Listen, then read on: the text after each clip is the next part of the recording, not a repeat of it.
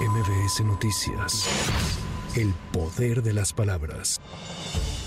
Desde el Parque Ecológico y Deportivo Sierra Hermosa, en Ecatepec, Estado de México, el presidente Andrés Manuel López Obrador dijo que se continuará impulsando el desarrollo en territorio mexiquense, al destacar que Tecámac tiene agua, terrenos y el Aeropuerto Internacional Felipe Ángeles. Asimismo, el titular del gobierno federal se pronunció porque siga aumentando el salario mínimo. Vamos a continuar impulsando el desarrollo, que haya empleos, que el salario alcance, que siga aumentando el salario. En lo que a mí corresponde me queda un año y todavía va a subir un poco más. Vamos a buscar la forma este fin de año. Tenemos que llevar a cabo la negociación con el sector empresarial y con el movimiento obrero para ponernos de acuerdo de cuánto va a ser el aumento al salario mínimo. Se han portado muy bien los del sector empresarial y desde ahora, desde Tecama, ya les mando a decir a los dirigentes del sector empresarial que vayan pensando que vamos a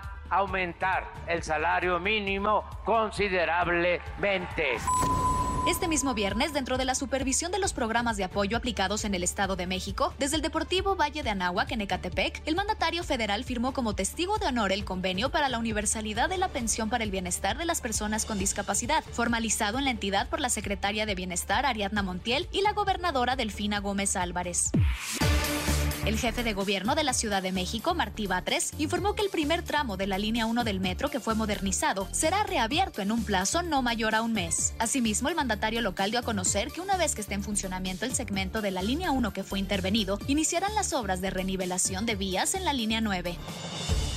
La responsable de la construcción del Frente Amplio por México, Xochil Gálvez, se reunió con mujeres migrantes mexicanas que se dedican a la pizca de fresas en un campo de cultivo en Los Ángeles, California. En su segundo día de visita por Estados Unidos, la senadora del PAN reconoció que una de las principales preocupaciones de las conacionales es la inseguridad que padecen sus familias en varias regiones de México.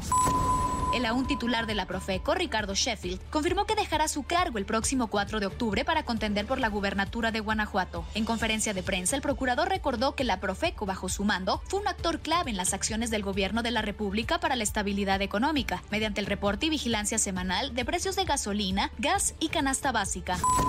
Para MBS Noticias, Tamara Moreno. MBS Noticias. El poder de las palabras.